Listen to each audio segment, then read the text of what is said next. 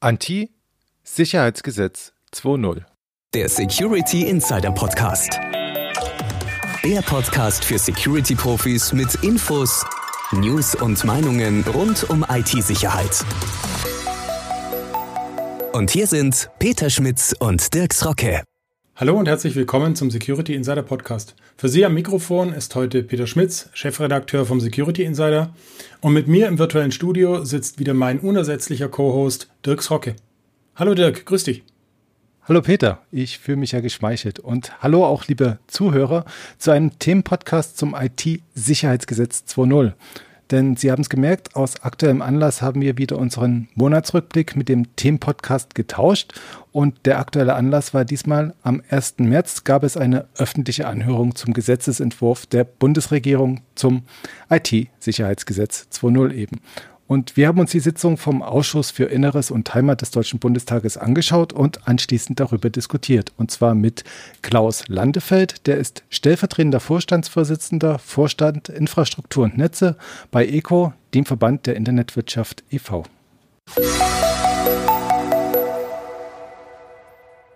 Hallo Herr Landefeld, schön, dass Sie sich die Zeit für uns nehmen. Ja, vielen Dank, Herr Drucker. Es ist super, dass ich äh, hier mich zum IT-Sicherheitsgesetz unterhalten kann. Ja, danke. Und zur Einordnung für unsere Hörer. Heute sprechen wir tatsächlich über einen Entwurf der Bundesregierung zu einem zweiten Gesetz zur Erhöhung der Sicherheit informationstechnischer Systeme oder wie Sie schon sagten, kurz das IT-Sicherheitsgesetz 2.0. Und daran gibt es ja einige Kritik. Die war beispielsweise auch am 1. März zu hören, während einer öffentlichen Anhörung im Ausschuss für Inneres und Heimat des Deutschen Bundestages. Und auch der ECO, den Sie ja vertreten, hatte sich vorab schon zu Wort gemeldet. Und lassen Sie uns doch vielleicht mit dem Positiven beginnen. Sie wurden ja wie folgt zitiert. Das IT-Sicherheitsgesetz 2.0 hätte einen sinnvollen Rechtsrahmen bilden können, um wirksam Cyberkriminalität zu bekämpfen und die Sicherheit digitaler Infrastrukturen zu erhöhen. Ja, aber das ist jetzt nicht so geworden, wie Sie sich das gedacht haben, oder? Ja, schade. Das ist äh, eine verpasste Chance, die wir da haben. Ähm, klar ist ja, wir brauchen mehr IT-Sicherheit, wir brauchen mehr Cybersicherheit. Ähm, Hacking nimmt permanent zu, überall. Es muss sinnvoll bekämpft werden. Man braucht dafür Regeln, die auch die Unternehmen betreffen, die die Hersteller betreffen und so weiter. Das ist völlig äh, ohne jede Diskussion, dass das notwendig ist. Die Frage, wie macht man's? Und das ist halt hier von der Regierung aus unserer Sicht mal wieder verpasst worden äh, mit diesem Gesetzentwurf, wie wir ihn heute haben. Was hätten Sie sich denn gewünscht konkret? Nun ja, ähm, das Problem hier drin ist eigentlich mehr, dass ähm, was an zusätzlichen äh, Sachen reingekommen ist. Es gab ja schon ein altes IT-Sicherheitsgesetz. Ähm, das hätte man zum Beispiel erstmal evaluieren können oder auch müssen. Man hätte sich überlegen können, was läuft denn hier falsch? Ist es vielleicht effektiv? Ist es nicht effektiv? Was müsste man verbessern? Das ist aber unterblieben, obwohl das eigentlich im alten Gesetz vorgesehen ist, dass es eben so eine Evaluation gibt. Und jetzt hat man anderthalb Jahre lang gebraucht, bis man einen Entwurf vorlegt. Und der Entwurf, der jetzt da ist, gibt dem BSI sehr viel mehr Rechte. Ähm, das ist auf der einen Seite natürlich notwendig, aber die Frage ist, was ist die Motivation dafür, äh, für diese Rechte, die reinkommen?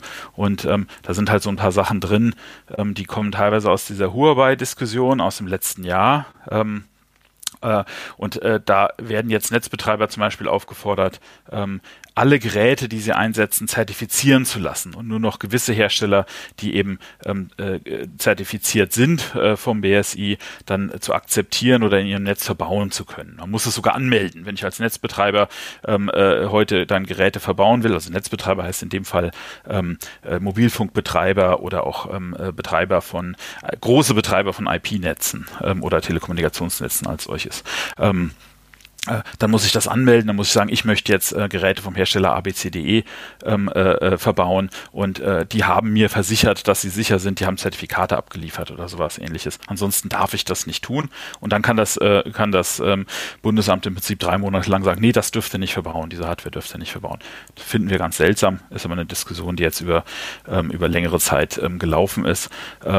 Wir halten schon allein die Notifizierung, äh, die da Richtung EU auch gelaufen ist, für, für nicht korrekt. Ähm, das müsste man wahrscheinlich alles nochmal machen. Und dann gibt es Sachen, die reingekommen sind, die genauso oder noch viel schwieriger für uns sind. Ähm, äh, es sind, es sind zum Beispiel so quasi Hacking-Paragraphen drin. Das BSI darf jetzt auf einmal ähm, von außen Systeme auf Sicherheit testen, darf Port-Scans machen, darf sich Verkehre umleiten lassen, darf Sinkholes machen. Und das ist natürlich schwierig für eine Behörde, die auch generell schon das Recht hat, sich von allen Herstellern, ähm, von allen Softwarevendern und so den Source-Code zeigen zu lassen, da drin nach Schwachstellen zu suchen, die von außen ähm, jeder, jeder Betreiber muss ihn, muss ihn im Prinzip Schwachstellen melden, muss sagen, da gibt es Probleme mit Sicherheitsprodukten oder mit, mit Software im Allgemeinen. Ähm, und all das ist jetzt dann in einer Hand von einer Behörde ähm, und das ist irgendwie nicht sauber ausdefiniert worden.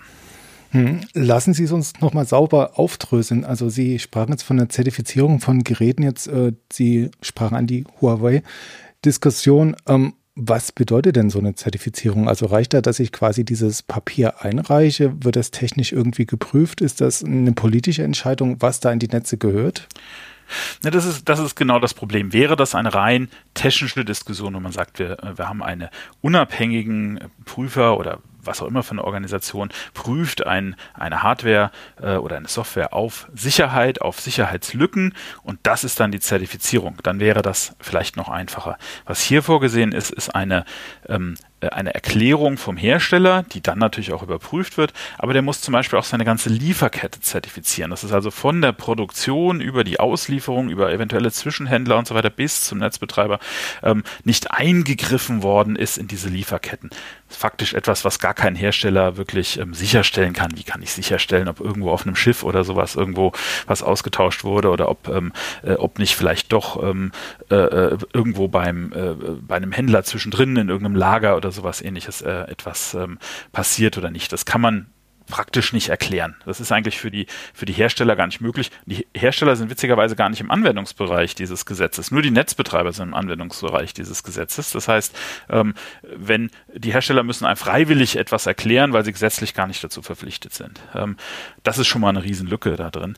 Ähm, dann ist es aber auch so, dass eben andere Faktoren, zum Beispiel das Auswärtige Amt kann da mitreden, kann sagen, oh nein, politisch, ähm, was weiß ich, da äh, werden die Menschenrechte nicht eingehalten in dem Land oder irgendwas, was, was uns nicht passt. Ähm, das ähm, könnte ein Faktor sein, weshalb man sagt, nein, wir wollen nicht, dass Hard- und Software von diesem Hersteller zum Einsatz kommt. Und das ist ganz das ist wachsweich. Das sind keine technischen Kriterien mehr, keine Sicherheitskriterien, sondern da können eben ganz andere Aspekte äh, eingeführt werden, die dann dazu führen, dass man diese Hardware nicht mehr einsetzen kann und das verbauen darf. Reden wir jetzt da von einem zahnlosen Tiger mehr oder weniger oder von einem reinen Willkürinstrument? Oder ist es beides?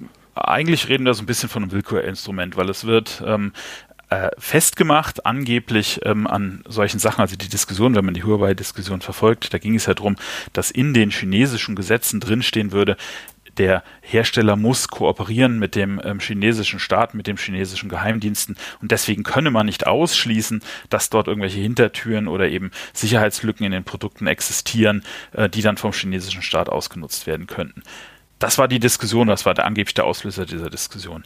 Da geht es aber nur darum, dass das abstrakt im Gesetz steht. Nie, es hat nie jemand irgendwie zeigen können, dass das ausgenutzt wurde, dass es Sicherheitslücken gibt. Ähm, trotz aller äh, trotz aller Offenheit, der Hersteller ist der offenste Hersteller von allen. Sie können sich den Source Code angucken, sie können das in ihren eigenen ähm, Labs testen als Hersteller und so weiter. Es ist nie irgendwas gefunden worden. Auf der anderen Seite für einen amerikanischen Hersteller zum Beispiel, und da ist, ist, ist bekannt, dass es ausgenutzt wurde, da gibt es das Gleiche im, äh, im Gesetz, das wurde ausgenutzt. Es gab mehrere Fälle, wo gezeigt wurde, dass ähm, äh, die amerikanischen Sicherheitsbehörden äh, die Hersteller dazu gezwungen haben, ähm, äh, Hintertüren einzubauen. Das würde nicht zu einer Ausschluss führen. Oder wenn wir mal in Europa bleiben, ähm, auch im schwedischen Gesetz steht sowas zum Beispiel drin. Ähm, und äh, wenn ich das, wenn ich mit gleichem Maß messen würde, könnte ich auch von den europäischen Herstellern ähm, äh, die jetzt hier die 5G-Hardware oder sowas ähnliches nicht einsetzen. Also man wird im Prinzip ist es willkürlich, dass man sagt, diesem Rechtsraum, dem vertrauen wir und in diesem Recht, also Sachen aus diesem Rechtsraum, obwohl das gleiche im Gesetz steht, akzeptieren wir und wenn wir in Zukunft verbauen können und aus anderen Rechtsräumen sagen wir, oh nein, wir trauen dem Rechtsraum nicht, ähm, und deswegen gelten die Produkte per se als unsicher und deswegen dürfen sie nicht verbaut werden. Wobei das BSI hätte jetzt quasi die, ja, die Befugnis, sich die Source Codes bzw. die Systeme näher anzuschauen. Ist das praktikabel? Können die das überhaupt leisten? Na, das BSI ist schon sehr gut, was das angeht. Also es hat schon sehr fähiges Personal. Ob sie allerdings wirklich, also das, das Problem hier ist, ähm, das bezieht sich jetzt auf Netzbetreiber, aber das BSI muss ja noch sehr viel mehr leisten. Also das IT-Sicherheitsgesetz jetzt, das ähm, tut zum Beispiel auch den, Raum, äh, den ganzen Rahmen der verpflichteten Unternehmen massiv erhöhen. Bis jetzt war es so, IT-Sicherheitsgesetz nur kritis Unternehmen, also das heißt Unternehmen, die wirklich ähm, für ähm, äh, für Infrastruktur und für die Versorgung der Bundesrepublik Deutschland elementar sind. Wir hatten so 100, ähm, 150 Unternehmen, äh, auf die das zugetroffen hat. Jetzt ähm, auf einmal gibt es auch sogenannte wichtige Unternehmen aus ganz anderen Branchen, die da auch alle darunter fallen und im Zweifelsfall alle Sicherheitslücken melden müssen, ihre Software zertifizieren lassen müssen und so weiter. Das wird ungefähr Faktor 10. Also wir werden jenseits der 1000 Unternehmen haben, die dann davon betroffen sind. Die Frage, kann das BSI dann noch leisten? Kann das BSI so skalieren und kann es das vor allen Dingen auch zeitnah machen. Und das ist hier die größte Herausforderung. Nehmen wir mal an, ähm, der Hersteller selber sagt, da gibt es eine Sicherheitslücke, ich patch die jetzt. Es gibt einen neuen, ein Software-Update. Jeder Software-Update hat das Problem, man könnte damit theoretisch eine Backdoor, irgendeine Sicherheitslücke ausrollen. Das heißt, es muss eigentlich jeder Software-Update vor, bevor er im Netz ähm, ausgerollt wird, eigentlich geprüft werden. Ich kann eigentlich nur Updates ausrollen, die dann auch zertifiziert sind, die auch geprüft sind. Aber wie soll das zeitnah passieren, wenn das ein sicherheitskritischer Update ist? Das ist eine völlig unbeantwortete Frage. Wie wird man das eigentlich machen? Weil wenn ich ein erstmal ausrolle, jedes Gerät, auf das ich potenziell etwas Unsicheres ausgerollt habe, kriege ich potenziell nie wieder sicher. Also eigentlich müsste ich immer warten, bis das BSI mir sagt, ja, das ist im Rahmen der Zertifizierung, das ist auch in Ordnung. Wir haben die Zertifizierung auf diesen Update erweitert, ähm, aber so lange kann ich gar nicht warten, weil wenn ich einen Sicherheitslücke habe, dann muss ich ja eigentlich den Update gestern ausrollen, weil sonst wird es ja vielleicht von Cyberkriminellen irgendwo ausgenutzt. Also das beißt sich so ein bisschen in den Schwanz und das ist nie aufgedröselt worden. Es hat, gab noch keine Antworten von Seiten BSI oder BMI als der Treiber hinten dran, ähm, äh, wie sie das eigentlich auflösen wollen, diesen Widerspruch. Gibt es da aus Ihrer Sicht eine Möglichkeit? Sehen Sie da irgendwie was? Ja, das ist, ähm, ist natürlich eine schwierige Sache. Also ich, wir gehen grundsätzlich davon aus, dass ähm, also als Netzbetreiber haben wir ja ein Interesse daran, dass ähm, das sauber läuft, dass wir nur sichere Produkte einsetzen, dass man ähm, seine eigene Sicherheitsprüfung hat. Ähm, äh, nur, nehmen wir ein Beispiel, ähm, äh, in, in, Großbritannien wurde sehr aufwendig ähm, äh, die Software in den Labs, äh, also Huawei-Software sehr aufwendig in den Labs von mehreren Netzbetreibern untersucht, zum Beispiel von Vodafone. Bei uns in Deutschland macht die Telekom sehr viel, hat eine komplette Stabsstelle, wo sie diese ganze Software immer testen.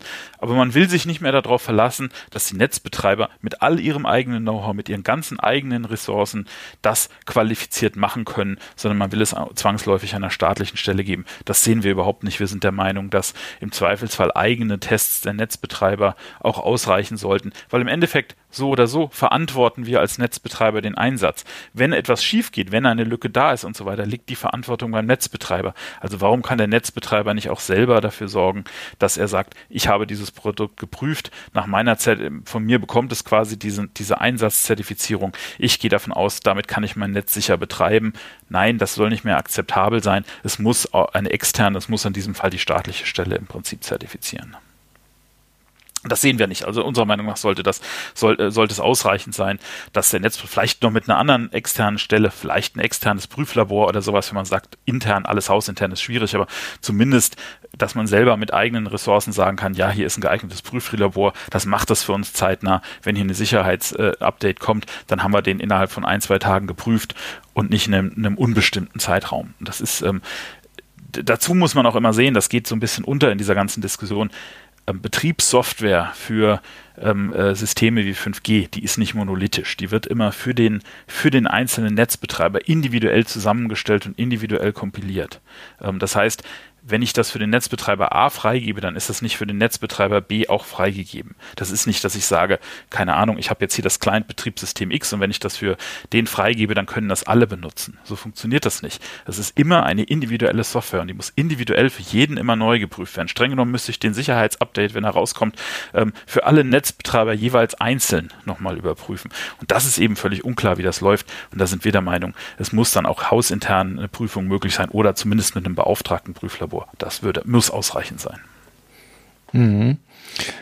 Ein Knackpunkt an der ganzen Geschichte ist auch, ist, wenn Sie da was finden bei Ihren Prüfungen, dass Sie das dann auf jeden Fall weiterleiten müssten ans BSI, oder? Genau, es muss gemeldet werden. Es gibt jetzt eine Meldepflicht. Jede Schwachstelle muss gemeldet werden. Das ist einer der großen anderen Kritikpunkte, die wir momentan haben, weil das BSI sollte ja eigentlich die Aufgabe haben, alle Schwachstellen, die es, äh, die es lernt oder von, die, von der es äh, in Erfahrung bringen kann, sei es über Meldungen, sei es durch eigene Untersuchungen von Software oder sowas, dass es dafür sorgt, die werden systematisch und schnellstmöglich geschlossen, diese Sicherheitslücken, sodass dann anschließend es für alle sicherer ist.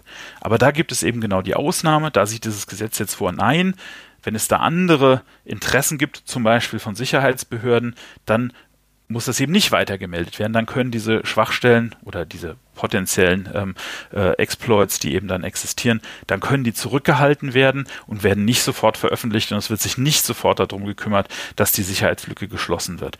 Da beißt sich so ein bisschen die Doppelrolle des BSI in den Schwanz. BSI hat nämlich auch die Aufgabe, Sicherheitsbehörden ähm, zu unterstützen. Ähm, auch CITES zu unterstützen, das ist diese Zentralstelle, die eben Schwachstellen finden soll, damit Sicherheitsbehörden Trojaner äh, äh, platzieren können oder eben auch äh, IT-Systeme hacken können. Wir kriegen ja in immer mehr Gesetzen im Moment diese Hacking-Befugnis rein. Ähm, wir haben sie schon in, in einigen Landespolizeigesetzen.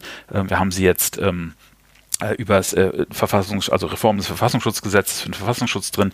Wir haben sie jetzt im BND-Gesetz für den BND drin. Überall sollen diese Sicherheitsbehörden Systeme hacken können, sollen selber auf die Systeme zugreifen können. Dafür braucht man natürlich ähm, Schwachstellen und das BSI wird in diese Doppelrolle gedrängt, auf der einen Seite die Schwachstellen zu verwalten, systematisch zu erheben, aber dann eben nicht dafür sorgen zu können, äh, im Zweifelsfall, dass die Sicherheitslücke auch behoben wird, sondern potenziell diese Sicherheitslücke sogar weitergeben zu müssen und oder zumindest, wenn sie Kenntnis davon hat, dass genau diese Sicherheitslücke auch von einem Dienst benutzt wird, um eben äh, zum Beispiel Trojaner aufzubringen oder sowas, dann darf es eben nicht dafür sorgen, dass diese Sicherheitslücke geschlossen wird. Und das ist natürlich eine, eine Dualität, die ist ähm, fast nicht auflösbar in der Behörde, die für die Cybersicherheit in Deutschland zuständig sein soll, dann diese Unteraufgabe zu haben, das sehen wir als äußerst kritisch. Und das wurde auch heute im Übrigen in der Anhörung eigentlich durchweg von allen ähm, äh, Sachverständigen Experten dort kritisiert. Lassen Sie uns noch mal weiter ins Detail gehen. Ähm, die Sache ist ja die, wenn Sie die Schwachstelle jetzt gefunden haben und ans BSI weitermelden, das bedeutet ja nicht, dass Sie die dann quasi nicht im Sinne eines Responsible Disclosure weitergeben können an den Hersteller und zurückspielen, oder? Ähm, nee, das heißt es nicht. Natürlich könnten wir selber sie auch dem Hersteller melden, aber die Frage ist natürlich, ähm, äh, wenn trotzdem entsteht eine Verzögerung. Also vielleicht kann der Hersteller das dann fixen, ähm, aber ähm, es ist immer eine Frage der Wege, die, die, wo, wo existieren Wege, wer tut welche äh, Schwachstelle verwalten, äh, wie sieht das aus, wird es ja auch zum Beispiel an andere weitergeben, ist ja immer eine Frage des Timings. Man kann viele Schwachstellen auch äh, mitigaten, wie man so sagt, man kann sie im Prinzip abschwächen, indem man zum Beispiel schon mal Filter einbaut, dass man sagt, oh, dieser Port ist angreifbar, wir schalten diesen Dienst jetzt ab oder sowas ähnliches. Das wäre eine sofortgreifende Maßnahme. Wenn die allen anderen mitgeteilt wird, könnten sie das auch schon machen. Die Schwachstelle wäre vielleicht gar nicht ausnutzbar, bis der Hersteller dann mit einem Patch um die Ecke kommt kommt. Also hier geht es ja wirklich um, da kommt ja dieser Begriff auch des Zero Days her, also etwas, was noch nicht bekannt ist zu dem Zeitpunkt. Und wenn wir heute über Schwachstellen reden, dann reden wir teilweise über Stunden, über die, äh, über, um die es hier geht. Wenn Sie das sieht, sieht man ja auch an aktuellen Definitionen, zum Beispiel in Virenscannern oder so. Wenn Sie das nicht alle vier Stunden oder so updaten oder teilweise noch schneller, dann sind Sie einfach hinten dran. Dann gibt es schon mhm. Ausnutzung mhm. von Schwachstellen. Ähm, und hier geht es ja wirklich darum, dass sofort, wenn eine Schwachstelle bekannt wird, dass es sofort behoben wird, dass im Zweifelsfall sofort sofort ähm, die Systeme dagegen dicht gemacht werden und ähm, jetzt reden wir ja auch über, also die, die, ähm, der Gegner hier sind ja teilweise, ähm, also A, sehr gut organisierte Cyberkriminelle oder eben auch jetzt wieder Staaten oder eben Geheimdienste oder ähnliches. Das sind ja die potenziellen Angreifer gegen äh, Telekommunikationsnetze. Und ähm, die haben natürlich gute Methoden, die wissen auch immer, was sind die aktuellsten Exploits, haben sie vielleicht selber angekauft, das, was eben, vielleicht benutzen die das ja schon seit Monaten, weil es ja ein Zero-Day ist, das heißt, niemand anderes kennt es. Jetzt wird es bekannt, dann muss es natürlich schnellstmöglich geschlossen werden und eben alle Maßnahmen dagegen ergriffen werden. Und da ist jeder, ähm, selbst wenn wir das jetzt dem, dem Hersteller sagen, hätte der andere Geheimdienst die Verpflichtung zum Beispiel gehabt, die Sicherheitslücke auch zu schließen oder weiterzugeben, ähm, es kann ja auch der deutsche Geheimdienst sein, hätte der Verfassungsschutz oder hätte, hätte die Landeskriminalämter auch die Verpflichtung, die weiterzumelden, wenn sie ihnen bekannt wird, dann hätte die vielleicht vor Monaten schon geschlossen werden können und hätte eben nicht die ganze Zeit ausgenutzt werden können. Und das ist eben dieses Problem. Es muss systematisch jede Sicherheitslücke sofort geschlossen werden und weiter, also dafür gesorgt werden, dass sie zumindest reduziert wird und aber geschlossen wird, so schnell wie möglich vom Hersteller, damit eben äh, keine anderen Cyberkriminellen und keine anderen Geheimdienste und ähnliches das ausnutzen können. Sie müssen es auch mal so sehen. Fast die, die, haben ja oft selber gar nicht die Capabilities, sie kaufen das ein. Es gibt so eine Handvoll äh, größerer ähm, Firmen, die Zulieferung macht ähm, für sehr, sehr viele Geheimdienste weltweit oder auch äh, Strafverfolgungsbehörden weltweit mit Software, die diese Exploits, die diese Trojaner im Prinzip aufspielen. Aber wenn wir die kaufen als Deutschland, dann wird die auch an x andere Länder verkauft und an x andere Sicherheitsbehörden verkauft. Das heißt, genau die gleiche Sicherheitslücke ist eigentlich ganz vielen bekannt und potenziell natürlich auch Cyberkriminellen bekannt. Also das kann eigentlich nicht sein, dass hier bewusst in Kauf genommen wird, dass über mehrere Monate, bis sie dann regulär auftaucht als Sicherheitslücke, die gefixt wird, also irgendein, äh, äh, äh irgendeinen Index bekommt und dann halt auch tatsächlich gefixt wird, ähm, dass in dieser Zeit die, diese Lücken ausgenutzt werden können und potenziell alle möglichen Informationen, vertrauliche Informationen, Intellectual Property, irgendwas abfließt. Ähm, wir reden ja hier ganz klar auch über Industriespionage im großen Stil. Ähm, und das sehend in Kauf genommen wird mit einer Lücke, die äh, vielleicht schon Monate bekannt ist ich warte ja die ganze Zeit drauf, dass man zum Beispiel mal feststellen wird und sagen wird, oh, das ist ja blöd, was weiß ich, der Bundestag ist gehackt worden mit einer Lücke, die vier Monate vorher oder was weiß ich, dem BND zum Beispiel schon bekannt war. Das, das möchte ich sehen in der Presse. Das wird, äh, aber das Risiko ist da. Jeden Tag könnte genau das passieren.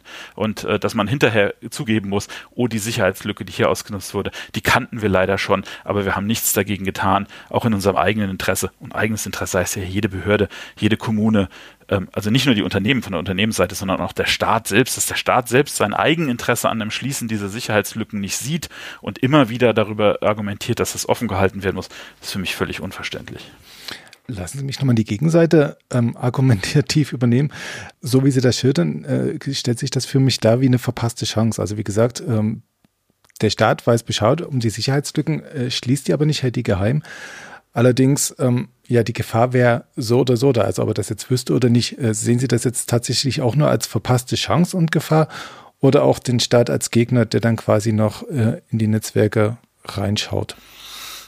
Naja, wenn es mein eigener Staat nicht ist, ist es der, der Nachbarstaat. Also das, das Problem ist ja, äh, ist ja, ist, wie, wie ich eben schon versuchte zu erläutern, dass ähm, die gleichen Hersteller die eben Sicherheitslücken handeln im Prinzip oder komplette Softwarelösungen handeln, um Trojaner und ähnliches aufzubringen, das eben nicht nur uns verkaufen, sondern auch anderen Ländern verkaufen. Also das, sie können nicht davon ausgehen, dass diese, dass diese Schwachstellen nur ihnen selbst bekannt sind. Und das Problem ist immer das gleiche. Und äh, deswegen muss es einfach systematisch passieren und systematisch geschlossen werden. Sie wissen einfach nicht, ob die Lücke, die sie hier und, und jede Lücke, die sie finden können, selbst wenn, wenn man das mit eigenen, äh, mit, mit eigenen Methoden finden würde, weil man eigenes Personal hat, man kauft sie nicht, Trotzdem kann die gleiche Lücke natürlich von irgendeinem Researcher am anderen Ende der Welt ähm, gefunden werden und, äh, und dort verkauft werden an Cyberkriminelle oder an, an wen auch immer verkauft werden. Also das, das Problem mit jeder Lücke ist immer das gleiche. Wenn sie nicht systematisch sofort ähm, äh, geschlossen wird, dann kann sie potenziell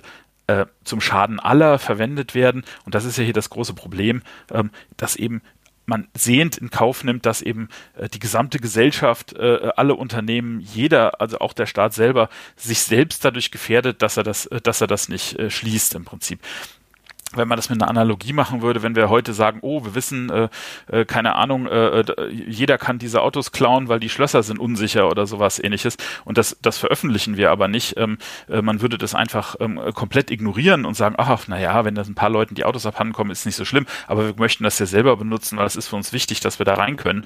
Das würde, niemand würde das akzeptieren. Niemand würde es für, für Wohnungen oder sowas akzeptieren, wenn, äh, wenn man sagen würde, oh, das ist, das ist uns so bekannt, dass es kein Problem ist, äh, da reinzukommen, äh, aber unsere unsere Sicherheitsdienste, unsere Polizeien oder sowas ähnliches müssen ja die Wohnung jederzeit betreten können. Das würden wir nie akzeptieren. Aber für Sicherheit, äh, für Computersicherheit sagen wir, das ist in Ordnung, dass es zurückgehalten wird, dass es eben nicht dicht gemacht wird alles, dass die Leute nicht beliebig viele, äh, nicht beliebig sicher sein können äh, mit Updates und so. Das, das, also der, die, es ist im Verhältnis passt es einfach nicht zusammen. Ja. Hm. Also wenn ich Sie jetzt richtig verstehe, BSI forscht nach Sicherheitslücken, wenn es die dann aber entdeckt, nutzt das Potenzial nicht, um die Leute zu schützen, sondern lässt einfach offen stehen.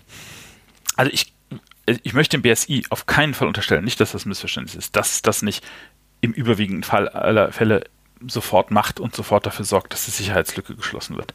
Es ist nur so, der, das Gesetz sieht vor, dass wenn es hier eben, eben Belange von anderen Behörden gibt, ähm, also wenn, wenn es zum Beispiel wüsste, dass ähm, irgendein Landeskriminalamt oder eben CITES diese Schwachstelle auch verwendet, um Bundestrojaner aufzubringen oder sowas ähnliches, dann würde es nicht weitergemeldet werden. Das heißt, wahrscheinlich, es wird schon die überwiegende Teil der, Sicher der Schwachstellen wird wahrscheinlich weitergemeldet.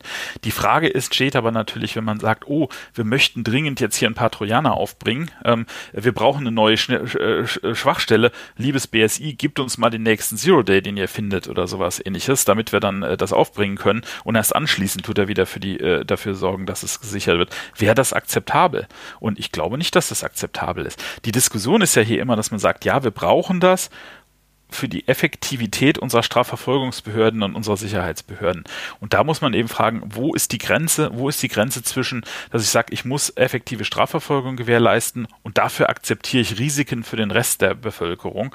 Ähm, das das akzeptieren wir an anderer Stelle ja auch nicht. Ja, also ähm, und das ist hier das Problem, die, der Fallout, äh, das, also was, wie viel betroffen sein können davon. Ja, wir feuern ja auch keine Schusswaffen mitten in in Massen oder sowas. Ja, natürlich kann ich den Täter treffen und werde ihn wahrscheinlich auch treffen, aber ich könnte ja ein bisschen Streuung außenrum produzieren und sowas ähnliches ist das hier auch. Es können beliebig viele äh, Einzelne davon betroffen sein, dass das nicht systematisch gemacht wurde. Und ähm, es würde trotzdem äh, im Einzelfall, vielleicht würde ich den Strafver äh, also den Täter damit, den, den ich eigentlich äh, haben will, wo ich die Trojaner aufbringen will, vielleicht habe ich ihn damit sogar bekommen, dass ich das gemacht habe. Völlig außer Frage, steht gar nicht zur Diskussion.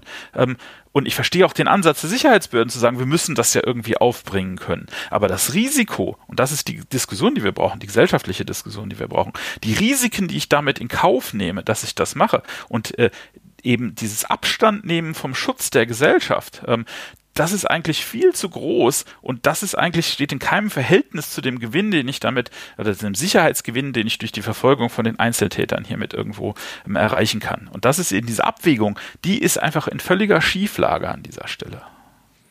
Würden Sie da jetzt quasi auch mit dem Manuel Höfelein von der FDP äh, d'accord gehen, der dann von einem Antisicherheitsgesetz gesprochen hat, oder?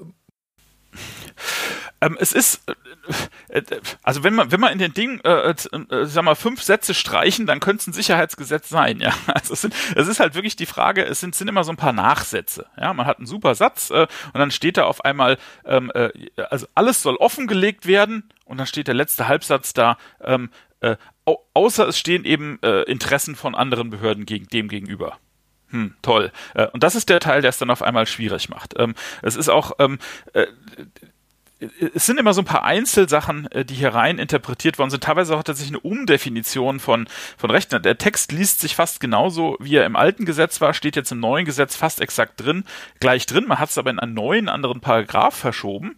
Ähm, Warum? Weil man dann in der Gesetzesbegründung etwas anderes reinschreiben konnte, ähm, wie, wie, der, wie weit das dann angewendet werden soll. Und das ist halt etwas, das sind halt so schwierige Sachen, weil es zu Umdefinitionen führt. Das wird im Prinzip, ähm, die Funktion des BSI wird an weiten Teilen hier so ein bisschen zweckentfremdet.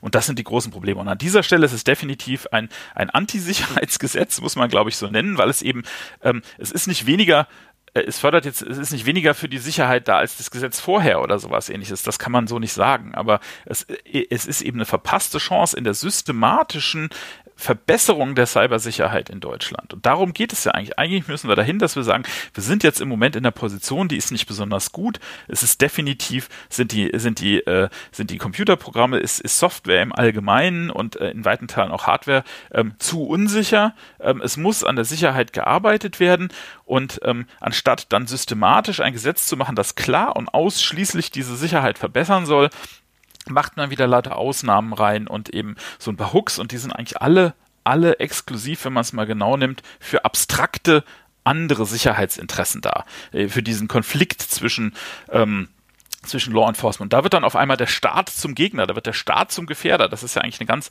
eine ganz blöde Position. Ja, ich will, ich will ja unseren Sicherheitsbehörden nicht vorwerfen, dass sie der Gefährder sind. Aber in diesem, in dieser speziellen Situation sind sie es. Mit ihren Interessenslagen wären sie zum Risiko für alle.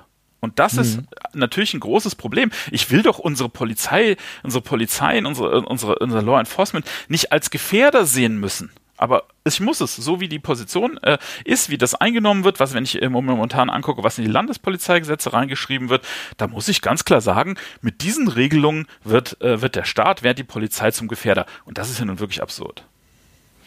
Wäre das auch auf eine ja, weniger gefährliche Art und Weise möglich? Also die Belange und Bedürfnisse der Strafverfolger, die wollen wir jetzt auch nicht unter den Tisch kehren. Äh, Gibt es da äh, äh, möchte ich nicht, nee, ich möchte ihn natürlich nicht unter den Tisch kehren. Es ist natürlich wichtig, äh, dass man das, dass man irgendwie auch ähm, Strafverfolgung erreichen kann, aber meistens, das zeigt sich ja immer wieder, liegen die Informationen eigentlich vor. Wir haben, wir haben viel mehr Straftäter, die, die nicht erreicht werden können, weil, weil zu langsam gearbeitet wird, weil zu wenig Ressourcen bei den Strafverfolgern sind, das zeitnah zu verfolgen, die richtigen Daten übereinander zu legen.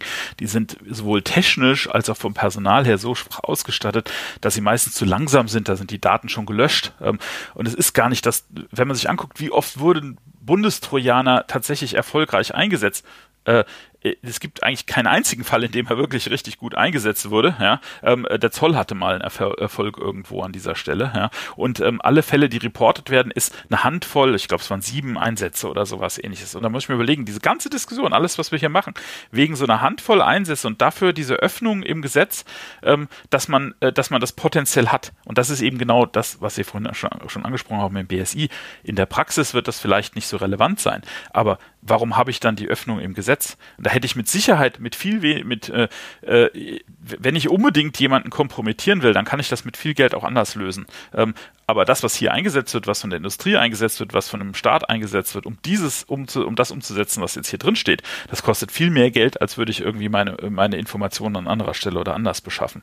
Also es ist einfach auch wirtschaftlich nicht sinnvoll, das zu machen, unabhängig davon, wie viel Risiken und wie viel wirtschaftlicher Schaden durch Cyberangriffe entsteht, die hätten verhindert werden können, hätte man systematisch an der Cybersicherheit gearbeitet, ähm, äh, anstatt sich hier überall diese Öffnungsklauseln zu haben und dann eben potenziell ähm, Sicherheitsschwachstellen offen offen zu halten ähm, und sie dann nicht zu benutzen.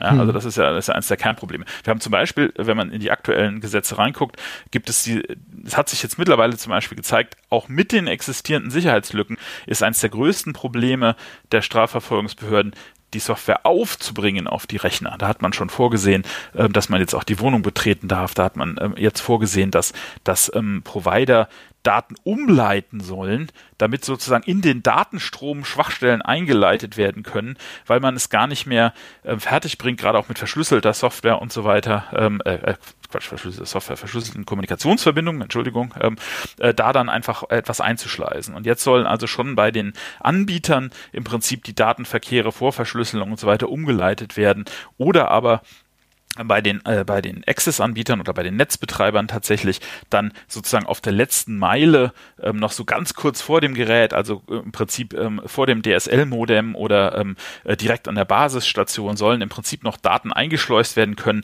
damit man eine andere Ebene, nämlich diesen Layer 2, ähm, im Prinzip angreifen kann, den man ansonsten quer übers Netz nicht angreifen kann, um einfach eine Möglichkeit zu haben, ähm, Sicherheitslücken auszunutzen, die ansonsten vom anderen Ende der Welt nicht ausgenutzt werden können.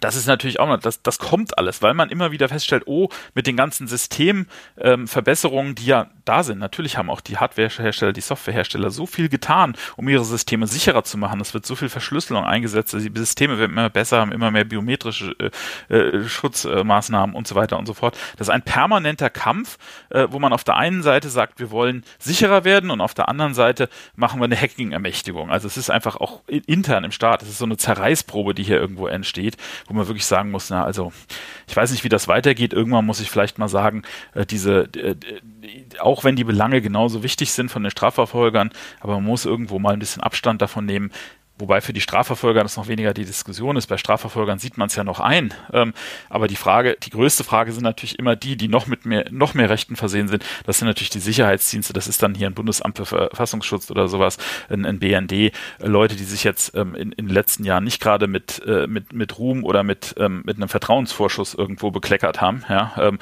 dass man jetzt auch als Bevölkerung sagen kann, äh, wir vertrauen diesen Diensten, dass sie diese Rechte, die sie dann haben, auch alle sauber und korrekt einsetzen setzen. Ja, ähm, äh, das, da müssten die, glaube ich, erstmal ein bisschen an ihrem, äh, an ihrem Image arbeiten, bevor man äh, das wieder ohne weiteres annehmen kann. Ja. Jetzt nehmen wir uns schon fast wieder eine philosophische Diskussion und den Kryptoverse in Version, was weiß ich nicht alles. Das tun wir. Da muss man ganz klar sagen, das tun wir. Ich meine, wenn man sieht, was im, im Herbst letzten Jahres ähm, als unter deutscher Ratspräsidentschaft vom Rat vorgeschlagen wurde, ähm, wo es ganz klar darum ging zu sagen, ähm, wir wollen äh, im Prinzip nicht die eigentliche Kryptographie schwächen, sondern wir wollen Hersteller dazu verpflichten, ähm, einen weiteren Kommunikationsteilnehmer aufzunehmen. Ja, das ist so ein bisschen diese Ghost-Protokoll-Diskussion, ähm, äh, die vom GCHQ ähm, in 2019 angestoßen wurde. Ähm, äh, und jetzt will man das auf, auf europäischer Ebene im Prinzip ähm, reinbringen. Oder wir haben es jetzt aktuell gerade wieder im TKG, äh, gibt es momentan Bestrebungen, es ist rausverhandelt worden und jetzt versucht man nach der ersten Lesung mitten im Bundestag, versucht man momentan jetzt reinzubringen, dass auf einmal ähm, ein, ein, die Ausleitung einer unverschlüsselten Kopie den Herstellern auferlegt wird. Ja, also die Hersteller äh, bauen Systeme, die sichere Ende-zu-Ende-Verschlüsselung haben und dann äh, kommt man auf einmal und, ähm, und sagt, ja, aber äh, jetzt wollen wir aber unverschlüsselte Kopien haben. Und als Hersteller und äh, als Betreiber muss ich dann sagen, ihr, wie stellt denn euch das vor? Wir haben sichere, wir haben ein sicheres System gebaut, wir haben sichere Verschlüsselung eingebaut, wir haben selber, wir sehen die Nachrichten selber nicht ähm, und jetzt wollt ihr auf einmal von uns eine unverschlüsselte Kopie. Äh, Idee ist es dann, dass sozusagen in die Software, die ausgerollt wird an die, ähm, äh, an die Endkunden, dann eine Möglichkeit gebaut wird, dass entweder eben ein weiterer Empfänger oder eben unverschlüsselte Ausleitung von Kopien äh, möglich ist an dieser Stelle. Das sind dann so richtige Hintertüren, eben richtige aggressive Schwächungen der Verfahren, um eben einen Zugriff der Strafverfolgungsbehörden irgendwie noch, noch sicherzustellen. Aber auch genau das ist das. Ist auf der einen Seite machen wir Gesetze, die fordern, das muss alles sicher werden, es soll alles Ende zu Ende verschlüsselt sein, es muss, die, äh, muss auch Privacy hergestellt werden, das sind wir dann bei, bei DSGVO und ähnlichem. Ähm, und wenn die Hersteller das dann machen, wenn wir das alles einbauen, wenn wir es auch im Interesse der Kunden und weil unsere Kunden natürlich sichere Produkte wollen, wenn das dann eingebaut wird, dann kommt der Staat um die Ecke und sagt, ja, aber für uns bitte nicht, wir hätten gerne das Ganze unverschlüsselt ausgeleitet. Ähm, äh, und äh, da also diese, diese Diskrepanz, äh, wir werden die Diskussion nicht los, ja. Ich meine, ich habe die Diskussion persönlich seit Ende der 90er geführt, ja, damals noch mit Clipper, Chip und ähnlichem. Also die, die Diskussion wird immer die gleiche, dieses Going Dark Problem, wie die das nennen, also dass sie immer weniger sehen. Das ist so, das muss man auch mal ganz klar sehen. Wir haben jetzt im Moment, äh, in, wenn, man, wenn ich ins Netz gucke, ähm, wir sind ja als Eco auch Betreiber vom DKIX, äh, wenn ich mir da angucke, wie, welche Verkehre laufen da lang, dann muss ich heute sagen, zwischen 75 und 80 Prozent der Verkehre sind verschlüsselt. Das liegt daran, dass das so gut wie alles HTTPS ist. Es wird äh, immer mehr in Richtung HTTPS-Übertragung machen. Andere Protokolle spielen kaum noch eine Rolle. Und das ist alles verschlüsselt. Und dann, natürlich ist dieses Going Dark Problem da. Ich muss auch von SMS, da konnte ich immer mithören. Die Leute benutzen heute, wir benutzen noch SMS, alle benutzen Messenger und so gut wie alle großen Messenger, eigentlich alle, ja, sind, sind verschlüsselt, sind heute jetzt Ende zu Ende verschlüsselt. Natürlich äh, sagen die Strafverfolger, wir kommen an die Nachrichten nicht mehr ran. Das verstehe ich. Das Problem ist völlig klar. Aber deswegen ist der Trend in der Welt und der Protokolle natürlich immer, dass es weiter verschlüsselt wird, dass Verschlüsselung verbessert ist immer mehr, wenn, wenn man sich, und, und da sind die Strafverfolgungs, die Strafverfolgungsbehörden sind die Leidtragenden davon, was ihre Kollegen von den Geheimdiensten machen die ganze Diskussion, die wir zum Beispiel hatten, dass es überhaupt hochgekocht ist, dass das jetzt alles so viel sicherer ist, dass die, ganze, dass die ganze Software in diese Richtung geht, alles Ergebnisse der Snowden-Diskussion, weil die NSA es getan hat, kam es hoch, hat die halbe Welt verrückt gemacht und es ist alles jetzt verschlüsselt, es ist alles sicherer geworden. Wir haben überall jedes neue Protokoll, was Sie heute von einer IETF bekommen oder einer IEEE oder sonst was, ist verschlüsselt. Jeder geht in Richtung Verschlüsselung, in Richtung starker Kryptoverfahren. Das ist die, das ist der Weg der Welt momentan. Und dann stehen die Strafverfolger da und sagen, uh, aber wir sehen nichts mehr. Wir haben dieses Going Dark Problem.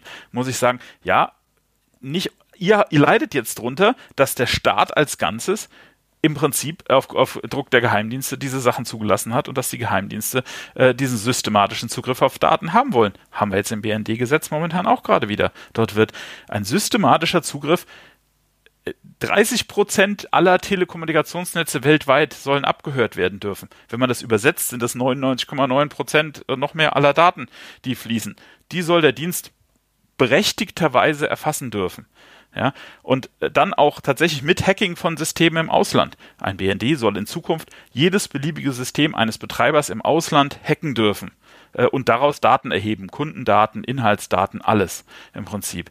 Ja, wo sind da die Grenzen? Wenn ich das dann da reinschaue, brauche ich mich doch nicht wundern, wenn andere Staaten genau das Gleiche machen und dann natürlich die Reaktion wieder der Betreiber ist, oh, muss ich alles sicherer machen, mein System muss sicherer werden, ich verschlüssel alles und idealerweise kann man in meinem System gar keine Daten mehr erheben. Es ist alles Ende zu Ende, weil wenn ich dafür verantwortlich bin als Betreiber, dass in meinem System Daten erhoben werden und dann kriege ich hinterher Millionenstrafen über Datenschutz oder sowas ähnliches, dann sage ich doch gleich, nur machen wir es doch einfach so, ich habe die Daten gar nicht. Das ist doch der einfachste Weg. Die Kunde soll das bitte Ende zu Ende schicken. Ich habe ja eh kein Interesse daran oder darf sie sowieso nicht äh, einsehen oder bearbeiten. Machen wir doch ein sicheres Kommunikationsprotokoll, Ende, Ende, äh, ohne Zugriff. Ich weiß es nicht. Ich habe es als Anbieter auch nicht, kann ich es auch nicht ausleiten. Und jetzt kommen dann Gesetzesvorschläge, die sagen, uh, aber das müsst ihr euch schon überlegen, ihr müsst das bitte unverschlüsselt an ausleiten. Dann muss ich als Anbieter sagen, nee, sorry, irgendwann ist das Problem nicht mehr auflösbar. Ähm, dieser Konflikt wird so groß, ähm, kann man seinen Dienst halt nicht mehr anbieten. Ja.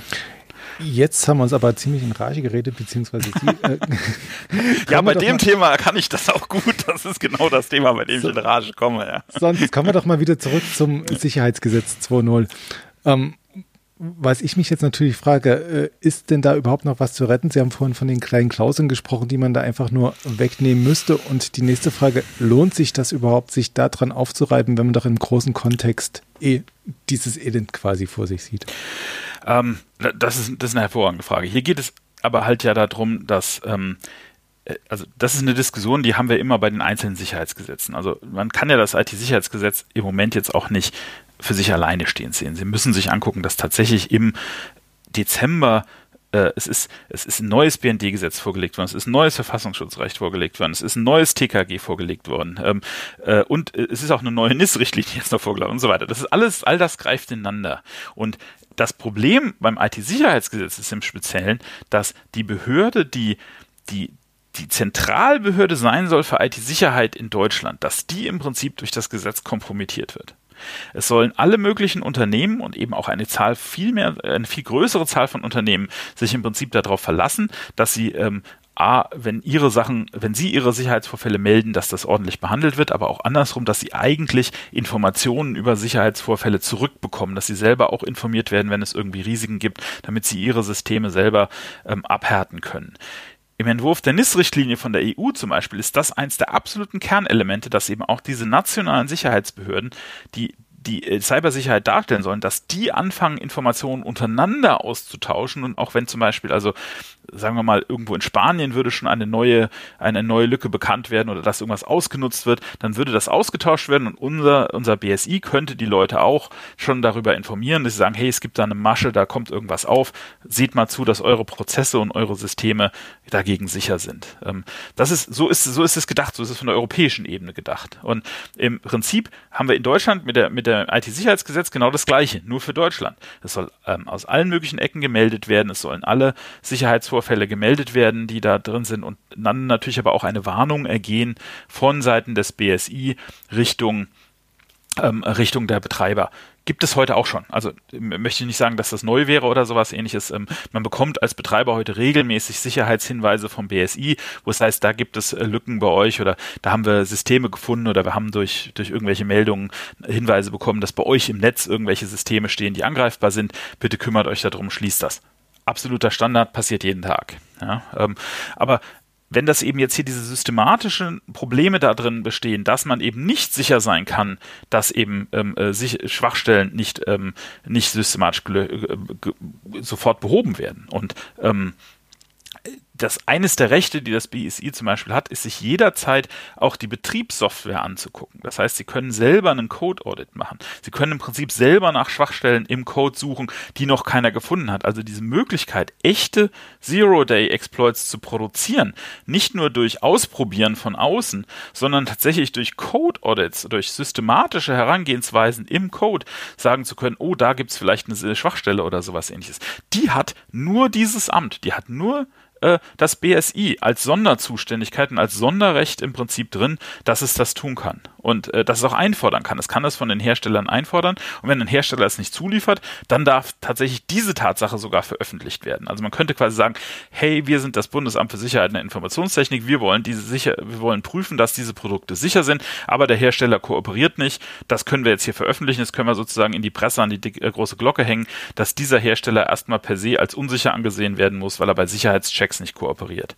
Diese Möglichkeit positiv hat man geschaffen. Ja, ähm, aber die umgedrehte Sache, was dann passiert, wenn diese Sicherheitslücken gefunden werden, ob das auch nur dem Hersteller wieder mitgeteilt werden muss, dass man da Schwachstellen gefunden hat in seinem eigenen Code oder sowas ähnliches, das ist eben nicht sichergestellt. Und das ist das Problem, was dahinter steht. Ja. Was sehen Sie denn da jetzt als Hauptproblem? Dass das BSI die Schwachstellen suchen und finden kann, aktiv, oder dass es nach rein gut dünken, die kommunizieren bzw. geheim halten kann? Also wie wollen Sie das BSI quasi aufgestellt wissen? Soll das die, die die Macht haben, suchen zu dürfen und das dann quasi aber auch allen mitteilen müssen oder wollen Sie das schon beschränken? Nein, wir fänden es, äh, also gut, dieses Mitteilen ist natürlich immer ähm, äh, ein bisschen moderat zu sehen. Das heißt, ähm, man muss das Mitteilen abstufen in Form, ähm, wenn man angenommen, ich habe eine neue Sicherheitslücke in Routern oder sowas ähnliches, dann, äh, dann müsste ich natürlich Netzbetreibern eine Chance geben, ähm, da etwas gegen zu tun. Das kann ein sehr kurzer Zeitraum sein, bevor ich das veröffentliche. Das Problem haben wir heute auch. Äh, es ist ganz normal, äh, ein, ein, ein, Sicherheitsforscher findet eine neue Sicherheitslücke, dann meldet sie dem Hersteller. Aber typischerweise gibt man dem Hersteller einen gewissen Zeitraum, die Sicherheitslücke zu fixen und ein, ein Sicherheitsupdate auszurollen, bevor man sie veröffentlicht, weil sonst könnte ja jeder Cyberkriminelle sofort auf jede Sicherheitslücke zugreifen und könnte äh, weltweit Systeme kompromittieren. Und, dieses dagegen ist natürlich nichts einzuwenden, dass das passiert und dass diese Möglichkeit hat, ähm, äh, hat, äh, hat das BSI BSI auch schon im alten Gesetz, jetzt in dem neuen auch, dass es also nicht zwangsläufig alle immer sofort informieren muss oder sowas ähnliches. Ähm, das ist einer dieser Paragraphen, der so ein bisschen repurposed worden ist, dass man äh, jetzt in der Gesetzesbegründung sagt, ähm, aber da, das, da können auch eben äh, Belange der Sicherheitsbehörden einer der Auslöser sein, dass es nicht weitergegeben wird oder gar nicht weitergegeben wird dann im Prinzip. Ähm, aber das sind, das sind vernünftige Maßnahmen, das muss man auch haben. Wir haben auch grundsätzlich nichts dagegen zu sagen, es gibt eine zentrale Sicherheitsbehörde, die alle diese Informationen sammelt und verwaltet und sich auch systematisch eben damit beschäftigen kann, ähm, ob eben jetzt zum Beispiel Hersteller oder, oder ähm, Betreiber oder sowas ähnliches sich vernünftig verhalten, ähm, sich auch ein, ein Security Management haben, das irgendwie funktioniert ähm, äh, und die also auch wenn man ihnen Sicherheitslücken mitteilt, dann auch tatsächlich etwas tut ähm, und im Zweifelsfall auch mit ähm, äh, eben mit Strafen oder so belangt werden können, wenn sie sich nicht systematisch um Erhöhung der Sicherheit kümmern. Dagegen ist überhaupt nichts einzuwenden. Das ist völlig in Ordnung. Ähm, das sind das sind normale Maßnahmen irgendwo, die wir da drin haben. Und das finden wir auch gut, dass das da drin ist. Also das grundsätzlich diesen Aufbau, dass ein, eine zentrale Sicherheitsbehörde, in dem Fall hat das BSI als die zentrale Cybersicherheitsinstanz in Deutschland aufgebaut wird, alles in Ordnung. Ähm, das Problem entsteht halt aus dieser, dieser Abhängigkeit vom, vom Hausherrn BMI, also dem, dem Innenministerium, das halt andere Zwecke auch verfolgt. Und ähm, ein unabhängiges BSI wäre unserer Meinung nach ähm, die beste Lösung, da haben wir heute aus der Anhörung gelernt, dass das vielleicht rechtlich nicht ganz so einfach ist. Ähm, äh, also oberste Bundesbehörden, die nicht unter einem Ministerium stehen, äh, gibt es sehr, sehr wenige. Ähm, wir hatten bis jetzt immer so ein bisschen im Kopf, dass vielleicht so wie den Bundesbeamten, für, äh, den Bundesbeauftragten für den Datenschutz und Informationsfreiheit zu haben.